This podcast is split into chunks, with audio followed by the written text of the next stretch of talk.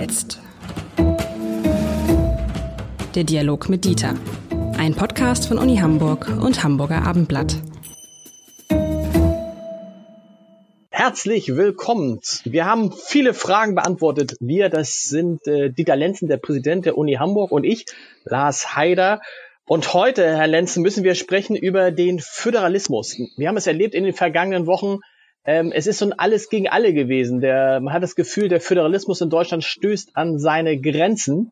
Äh, und die Frage ist, ähm, braucht er Grenzen, der Föderalismus? Also ich würde zunächst mal ein Wort sagen wollen äh, zum Lob des Föderalismus. Ähm, wir müssen sehen, äh, dass in vielen Ländern im Augenblick, wo sowas nicht existiert, ja Personen nach oben kommen, die die Zentralregierungen nutzen, um sich selbst zum Zentrum zu machen. Ob das die Erdogans, die Trumps oder andere sind, ähm, das kann kein Vorbild sein und insofern sollten wir froh sein darüber, äh, dass 1945 zur Vermeidung dessen, was davor passiert ist, äh, dieser Weg gewählt wurde, der zu Deutschland im Übrigen auch deswegen gut äh, passte, weil Deutschland ja als Land aus der Kleinstaaterei hervorgegangen ist, man aber die regionalen Besonderheiten beibehalten wollte und das ist ja auch gelungen. Ähm, von Bayern bis Hamburg, sage ich mal, gibt es eben sehr starke Identitätselemente, die dadurch abgesichert werden. Jetzt kommt aber das Problem, dass zu bestimmten Themen das dysfunktional sein kann. Und äh, das ist jetzt besonders sinnfällig und dramatisch im Zusammenhang mit Corona, war es aber weniger dramatisch natürlich schon bei anderen Themen. Ich sage nur Bildungsföderalismus, also genau. die Frage des Abiturs zum Beispiel, dass die äh, Leistungen so unterschiedlich bewertet wurden oder dass die Anforderungen so unterschiedlich waren. Äh, also im Grunde muss man diskutieren über die Frage, ist der Katalog dessen, wozu die Länder äh, die Kompetenz haben, ist der noch haltbar oder müssen wir den überarbeiten? Es könnte durchaus auch umgekehrt sein, dass bestimmte Bundesthemen verlagert werden. Die Debatte muss, glaube ich, geführt werden. Und da stellt man doch relativ schnell fest, finde ich zumindest, dass natürlich man aus Berlin einen anderen Blick auf viele Dinge hat als direkt vor Ort, wo man ja weiß, wie ist zum Beispiel bei Corona die Situation. Ja, das ist richtig, ähm, äh, dass das dort vielleicht besser gewusst wird. Ähm, es gibt dann allerdings auf der anderen Seite eben auch Partikularinteressen. Das heißt, wenn jetzt in einer Region die dortige Wirtschaft einen massiven Druck auf den Landrat ausübt oder den Oberbürgermeister, dann ist das mit der Objektivität möglicherweise nicht mehr so weit her. Insofern braucht man dann aber auch klare Kriterien, an die sich alle halten. Die sind ja, die sind ja beschlossen worden für Deutschland. Wenn wir diesen Podcast ausstrahlen, wird dann nochmal gesprochen werden über das Beherbergungsverbot. Trotzdem fand ich schlimm, wie sehr einzelne Bundesländer sich, sich gegeneinander, sich gegeneinander positioniert haben. Nehmen wir nur das Beispiel Hamburg, Schleswig-Holstein. Schon in der ersten Welle, wo Schleswig-Holsteiner, äh, wo Hamburgern dann verboten wurde, Schleswig-Holstein zu betreten. Ich weiß nicht, ob Sie auch in eine dieser Grenzkontrollen geraten sind, an der Grenze zwischen was ich zum Beispiel Halzenbeck und Schnelsen, gab es Grenzkontrollen. Da sieht man doch aber, wie viel Wert auch dieses Zusammengehen ist, dieses Metropolregion-Denken. In dem Moment, wo einmal eine kleine Krise kommt, eine große Krise kommt, äh, war's das. Ja, das äh, ist ein besonders schlimmes Beispiel gewesen, äh, da normalerweise äh, wir ja den ganzen Norden im Grunde als eher eine Einheit denken sei es mit Blick auf Tourismus oder auch auf ähnliche rep ökonomische Reproduktionsformen. Es sind Häfen da, es ist Landwirtschaft da beispielsweise. Und plötzlich ist man Friese und sagt, wenn du hier rüber gehst, schlag dir den Schädel ein. Das ist 17. Jahrhundert. Äh, und man fragt sich, äh, wie das passieren konnte und wie ein normal aufgeweckter Politiker das dann äh, durchsetzen wollte. So, und dann kommen wir nämlich zu den Partikularinteressen und der Frage, ist da vielleicht zufällig eine Wahl oder möchte sich jemand profilieren? Warum macht er das? Äh, und darauf hat man zunächst mal keine Antwort. Genau, aber das ist, das ist ja jetzt zuletzt auch wieder aufgetaucht. Man dachte nach, nach den Erfahrungen vom Frühjahr, das kann nicht wieder passieren, aber jetzt ist es ja wieder so dieses Gefühl, stopp, ihr bleibt mal schön in eurem Risikogebiet, ihr blöden Großstädter, wir wollen euch nicht haben in unserem Bundesland. Ne? Also das ist ja wieder sowas, ne? also wir nehmen zwar die Vorteile, die wir durch euch haben, wir nehmen euren Flughafen, wir nehmen eure Krankenhäuser, wir nehmen, was immer ihr uns bietet, eure Einkaufsmöglichkeiten, aber Leute, die negativen Folgen wollen wir nicht. Und diese Abgrenzung, das darf doch nicht passieren in einem Land wie Deutschland. Das ist äh, vollkommen richtig. Es ist im Grunde ein Rückschritt hinter den Modernitätsschub der Aufklärung, also der Mitte des äh, 18. Jahrhunderts, wo begonnen wurde, das zu überwinden, zunächst mit dem großen preußischen Staat, dann im 19. Jahrhundert mit der Gründung des Deutschen Reiches. Äh, das heißt, wir fallen im Grunde 250 Jahre zurück, wenn solche äh, Partialinteressen und Egoismen sich plötzlich durchsetzen dürfen. Äh, und das finde ich bedenklich, weil dann natürlich auch, wie soll man sagen, provinzialnationalistische Interessen entstehen, ähm, die das Ganze, was ja unabhängig von Corona auch noch existiert, Landesverteidigung, Handel, Außenpolitik, dann plötzlich zu einer Provinzialität äh, werden lassen. Woran liegt das? Im Osten habe ich eine Erklärung. Im Osten ist die Angst der jeweiligen Politiker groß, ähm, noch mehr Raum der AfD zu geben. Ist das der Hauptgrund dafür, dass sich gerade die ostdeutschen Bundesländer da sehr, sehr äh, hart und unnachgiebig geben? Das könnte ein Motiv sein. Ähm, wir erleben aber auch äh, bei etlichen östlichen Ländern ein starkes Identitätsproblem. Das ist nachvollziehbar, weil äh, die Wende ja zunächst mal mit einem Identitätsverlust verbunden war. Das war die eine DDR, äh, und nicht die einzelnen äh, Regionen, die einen eigenen Namen oder gar eine eigene Kompetenz hatten, äh, wie das bei uns bei den Bundesländern der Fall ist. Die wieder gegründeten Länder wie Thüringen, Brandenburg und so weiter sind ja zunächst mal für die Bürger künstlich gewesen. Äh, man ist nicht äh, in der DDR ein Brandenburger gewesen und nur das, sondern man war DDR-Bürger. So, das heißt, die haben zum, zum einen dieses Identitätsproblem, äh, zum anderen ist es aber so, dass eigentlich äh, unsere gesamte Epoche, also die letzten 10, 15 Jahre, gekennzeichnet zu sein scheinen, ganz unabhängig von Corona, ähm, durch äh, einen starken Trend zur Regionalisierung. Das ist übrigens etwas, was äh, in den 40er Jahren äh, der berühmte Soziologe Norbert Elias schon mal vorausgesagt hat. Er hat gesagt, wir werden eine Globalisierung erleben, äh, damals durch Kriege. Aber es wird parallel eine Regionalisierung geben, weil die Menschen das nicht aushalten, diese großen Einheiten und daraus keine Identität beziehen können. Die Nationalsozialisten haben das versucht mit dem großen Deutschen Reich und äh, dem Ganzen, was damit verbunden war. Äh, das ist äh, Gottlob gescheitert, ähm, aber es ist nichts an die Stelle getreten. Und nach 1945 mussten sich diese Identitäten erst herausbilden. Denken Sie Baden-Württemberg, Nordrhein-Westfalen. Das sind künstliche ähm, Landesgrenzen, die zunächst mal nicht durch, äh, durch Stammestradition sozusagen äh, gekennzeichnet sind. Oder die Hansestädte, da gibt's einen anderen Hintergrund, der eigentlich ökonomischer Natur ist und in Hamburg sich ja besonders massiv auswirkt. Es gibt ja sowas wie einen, wenn man so will, hanseatischen Patriotismus, äh, der erstmal, wo man sich erstmal dran gewöhnen muss, wenn man von außen kommt, äh, weil man es gar nicht vermutet. Aber erstreckt sich dieser Patriotismus in der Zwischenzeit nicht zumindest auch auf, auf Schleswig-Holstein? Wenn ich mir die Lage jetzt angucke, dann frage ich mich, ob die, die Struktur der Bundesländer, wie sie jetzt ist, wirklich so sinnvoll ist. Und ob man zum Beispiel im Norden nicht sagen müsste, Schleswig-Holstein und Hamburg ist das gleiche wie Bayern und München. Und dass man dann tatsächlich in größeren Einheiten denken muss, um in solchen Situationen eben noch handlungsfähig zu bleiben. Ja, also denken kann man viel, aber äh, das wird nicht funktionieren. Wir haben das ja erlebt bei dem Versuch, Berlin und Brandenburg zu einem Bundesland zu machen, äh, weil Berlin zu Recht sagte, die ganzen Steuern gehen in den Speckgürtel und landen in Brandenburg und wir haben hier die Kosten. Äh, aber durch eine Volksentscheidung ist das gescheitert. Ähm, und äh, ich würde vermuten, wenn man was Ähnliches machen würde, hier auch, weil hier in der Tat auch die historische Identität, sagen wir mal, der Hansestadt Hamburg so massiv ist, äh, dass viele gefühlsmäßig, ohne dass sich das bewusst machen, sagen würden, naja, ich bin ja jetzt kein Holsteiner, ich bin ja jetzt irgendwie nicht als Bauer oder Fischer unterwegs, das ist schon was anderes, was wir hier machen. Ähm, und äh, um das mal ins, Spaßeshalbe, ins Spaßhafte zu wenden, wenn, wenn die Rede ist von Nordlichtern, dann redet ja keiner über Hamburg, dann denkt man einen anderen Typus von, von Menschen.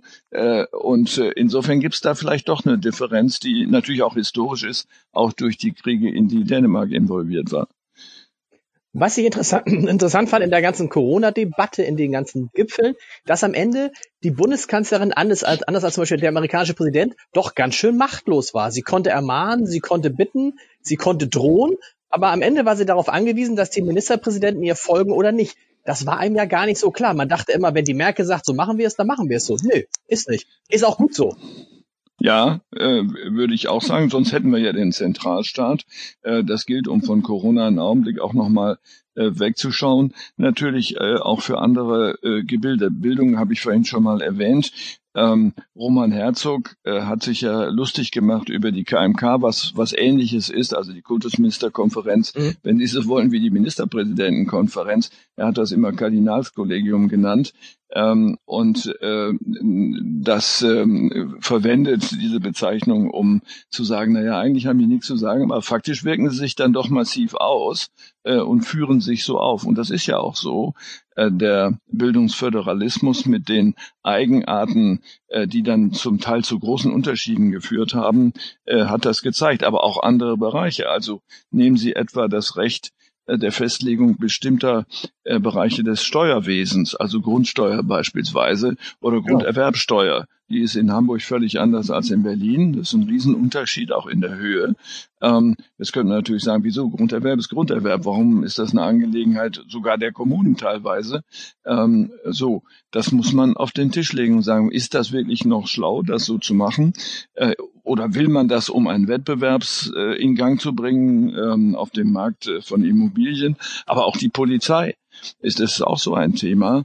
Äh, an, in manchen Ländern geraten die massiv unter Druck äh, aufgrund bestimmter Vorwürfe, in anderen überhaupt nicht. Ähm, also auch hier stellt sich die Frage, ob wir ein bisschen mehr, wie soll man sagen, Rahmenregelungen benötigen, innerhalb derer äh, die Länder agieren. Das hat es für den Hochschulbereich ja gegeben mit dem Hochschulrahmengesetz, was im Übrigen immer noch gültig ist. Viele wissen das gar nicht. Äh, das heißt, die anderen Hochschulgesetze folgen dem implizit so. Ähm, also mit anderen Worten, äh, das wird äh, eine neue Debatte geben müssen, wenn wir aus dem Corona-Elend mal heraus sein sollten. Sie haben es gerade angesprochen mit der Bildung. Da ist natürlich auch alles einen großen Vorteil, finde ich, dass diesen, dass dieser Wettbewerbscharakter da ist. Ne? Also Hamburg war immer in Sachen Bildung immer so schlusslich zusammen mit Berlin und Bremen und hat sich aus meiner Erfahrung, aus meiner Beobachtung auch deshalb da rausgekämpft, äh, gekämpft, weil sie gesagt haben, kann doch nicht sein, dass wir immer so weit hinter Schleswig-Holstein, hinter Bayern, hinter Sachsen sind. Also dieses Wettbewerb führt natürlich auch dazu, dass ein Bundesland zeigt, wie es geht und die anderen das dann vielleicht nachmachen können. Ja, das ist richtig, ähm, aber letztlich ist ja, äh, hängen daran ja Lebensläufe, insbesondere an so einem Beispiel wie Abitur. Das hat in den 70er Jahren des zurückliegenden Jahrhunderts ja dazu geführt, äh, dass ähm, Bayern das so, einen sogenannten Malus einführte. Das heißt, wenn jemand in Bayern studieren wollte, wurde äh, die Note, die er aus Hamburg mitgebracht hatte, um eine Note gesenkt. Man sagt, es ist weniger wert, weil da ist ja kein Kunststück, in Hamburg ein Abitur zu machen. Bei uns aber in München ist viel schwieriger. Das ist kassiert worden durch das äh, Verfassungsgericht damals in dem berühmten Malus-Urteil. Mit anderen Worten, das Gericht ging kontrafaktisch, obwohl es nicht so ist, davon aus, dass die Bedingungen überall die gleichen sind. Und erst jetzt, vor wenigen Jahren, ist ja mit der Einführung eines Kernabiturs und eines äh, Aufgabenkatalogs es gelungen, sagen wir mal, halbwegs vergleichbare ähm, Anforderungen zu formulieren, was übrigens in einigen Ländern, Berlin ist so ein Beispiel, sogar zu einer Verbesserung der Noten geführt hat. Äh, also das muss der Weg sein, das kann gar nicht anders sein. Wie war das eigentlich damals bei Ihnen? Sie sind ja von Berlin nach Hamburg gewechselt, schon ein bisschen her. Ja. Aber das muss doch damals Ihre Berlin, also Berlin immer als Wissenschaftsstandort, gerade die Universität, an der Sie waren, eine der großen Unis des Landes, haben da nicht viele Kollegen gesagt, sag mal, Dieter, was machst du denn da? Du gehst nach Hamburg, weil das ist ja bildungspolitisch, Wissenschafts, von Wissenschaftsstandort ist das damals ein Provinzstandort gewesen. Ja, diese Äußerung hat es gegeben und ungläubiges Kopfschütteln. Äh, der Weg hat uns recht gegeben. Das würde heute keiner mehr sagen, äh, sondern Hamburg hat äh, gleichgeschlossen mit den äh, Berliner Universitäten, Humboldt und äh, Freie Universität und etlichen anderen, äh, woran man sehen kann, äh, man kann es hinkriegen, aber es ist ein langer Weg. Und trotzdem ist dieses, also ist diese, diese Provinz dann auch eine Chance. In dem Fall, Sie haben es vorhin gesagt, also wenn jetzt ein, ein Land oder der Föderalismus, wenn ein, ein Bundesland sagt, weißt du was, wir machen die Grunderwerbsteuer, die ist bei uns nur, schön wär's, ein Prozent, dann könnte es natürlich viele überlegen, hm, vielleicht gehe ich doch nach MacPom oder wenn es in Schleswig-Holstein so wäre, gehe ich nach Schleswig-Holstein, oder? Ja, ein, ein, eine Landesregierung könnte das, wenn sie das für richtig hält, für als, als Wettbewerbselement einführen, um Leute anzulocken, äh, weil man sie für bestimmte Berufe oder sowas braucht. Das wäre denkbar. Ähm, ob das dann wirklich in diesem Fall äh, kriegsentscheidend wäre, das würde ich nochmal bezweifeln, denn das ist eine Einmalanschaffung, äh, die sich dann äh, ja im Übrigen auch bei Mietverhältnissen gar nicht auswirkt. Die Grundsteuer schon, aber nicht die Grunderwerbsteuer. Ja. Das stimmt. Was wird, wenn wir nochmal auf Corona gucken, was bleibt davon übrig, wenn der ganze Kram hoffentlich mal irgendwann vorbei ist? Äh, gibt es dann ein gestörtes Verhältnis zwischen den Bundesländern, weil die gesehen haben, ups, wenn es drauf ankommt, dann wissen die Hamburger jetzt, ob wir uns auf die Schleswig-Holsteiner und auf die Mecklenburg-Vorpommern immer verlassen können, ist so eine Frage. Äh, das wäre eine Sorge, dass etwas hängen bleibt. Ähm, bei denen, die das erlebt haben. Sie selber gehören ja dazu oder die, neulich hat mir das jemand erzählt, mit dem Fahrrad über den Acker fuhren und auf dem Acker steht ein mhm. Polizist und sagt, du darfst ja nicht weiterfahren. Das ist ja schon gespenstisch. Wenn das bei einer Autobahn ist, kann man sagen, ja gut, das sind die Hauptverkehrswege, das lag vielleicht nahe. Ähm, da hat vielleicht der eine oder andere auch über das Ziel hinausgeschossen. Äh, das kann möglich sein. Aber was bleibt, wäre aus meiner Sicht und vielleicht teilen wir das sogar, dass man sagen müsste, man müsste jetzt eigentlich bereits anfangen, für die Zeit danach zu überlegen, was müssen wir künftig im Verhältnis Bund-Länder, im Verhältnis Länder-Länder und auch Kommunen-Kommunen revidieren, anders machen, verbessern, damit bei solchen Herausforderungen, und dies ist ja, sagen wir mal, die krisenhafteste seit dem Zweiten Weltkrieg, äh, wir besser aufgestellt sind. Woher wissen wir denn, dass es keinen Krieg geben wird? Ich sage nur mal, das Abstellen der Luftschutzsirenen war ja eine absurde äh, Tätigkeit, als ob der ewige Friede ausbrechen würde. Dafür mhm. gibt es überhaupt keine Evidenzen. Mit anderen Worten, ich glaube, wir müssen uns an etlichen Stellen äh, überlegen, wie wir besser, kohärenter und damit effektiver dann auch zusammenarbeiten. Aber heißt das nicht tatsächlich in größeren Einheiten denken, ob die Leute es wollen oder nicht? Ja, aber immer sozusagen fallabhängig und sachabhängig und nicht als Prinzip.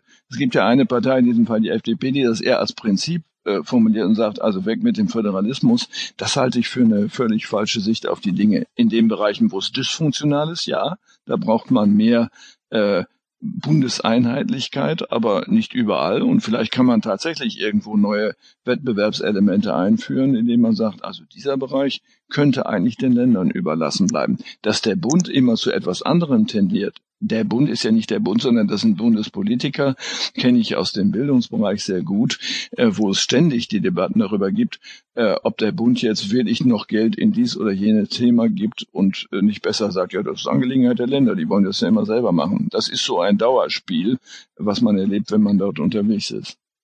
Muss man da unterscheiden zwischen den Bereichen? Also äh, muss es in, in Bildungseinrichtungen, ist da nicht per se Freiheit etwas wichtiger als zum Beispiel bei der Gefahrenabwehr?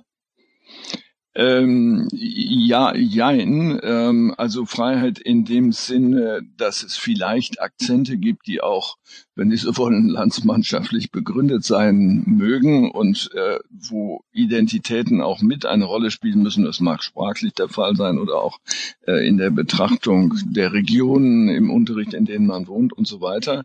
Ähm, auf der anderen Seite äh, der Globalisierungsprozess, der sicher viele ähm, Verwerfens- und verwerfliche äh, Elemente mit enthalten hat, geht ja auch ohne, dass wir mitmachen weiter. Also müssen wir auch gucken, äh, schädigen wir einzelne Regionen, schädigen wir das Kleine, wenn wir das Große nicht im Auge behalten und sagen, nee, an dieser Stelle kannst du mal nicht entscheiden. Das müssen wir jetzt mal auf europäischer Ebene zum Beispiel tun. Da mhm. spiegelt sich ja dasselbe, was wir in Deutschland haben, nochmal wieder. Im Grunde ist es das äh, sind die sind die Staaten in Europa nichts anderes als die Länder in der Bundesrepublik, äh, wo sich das gleiche Eifersuchtsverhältnis, wenn Sie so wollen, untereinander oder auch das sich wehren gegen Zentralentscheidungen aus Brüssel äh, ja an der Tagesordnung ist. Auch dort muss gelernt werden und auch dort äh, ist eine Revision von Zuständigkeiten erforderlich, sonst machen die Leute das auf die Dauer nicht mehr mit. Wobei man eben halt, in Europa hatte man sich dran gewöhnt, man konnte sich aber halt nicht vorstellen, dass es zwischen direkten Nachbarn äh, solche Verwerfungen gibt. Und ich frage mich, was, was macht das mit den, mit den regierenden Politikern, die auf einmal ihre, ihre Ministerpräsidentenkollegen ja ganz anders kennenlernen? Was bleibt dann, wenn Peter Schenscher jetzt weiß, hm, mit dem Daniel Günther, auf den konnte ich mich nicht immer verlassen in den vergangenen Monaten? Ja, auf der einen Seite kann man sagen, Politiker kommen und gehen, das vergeht dann auch wieder. Es ist nicht dann im kollektiven Gedächtnis so eingetragen, dass man sagt, mit denen reden wir überhaupt nicht mehr. Dann gibt's wieder eine neue Regierung, dann gibt's neue Freundschaften, Bekanntschaften, Vertrauensverhältnisse, Misstrauensverhältnisse. Da wäre ich nicht so ängstlich. Das ist ja das Gute an den Wahlen, dass sie äh, eben diese Prozesse immer wieder unterbrechen können. Äh, aber ja, wenn also ein Bundesland jetzt massiv immerzu in dieselbe Richtung schlagen würde und die Bevölkerung dazu applaudieren würde, dann hätte man ein Problem. Gut. Lieber Herr Lenz, wir sprechen in zwei Wochen wieder. Ich glaube, ich habe so das Gefühl, es könnte auch da um Corona gehen. Vielleicht. Bis Schauen dann. wir mal.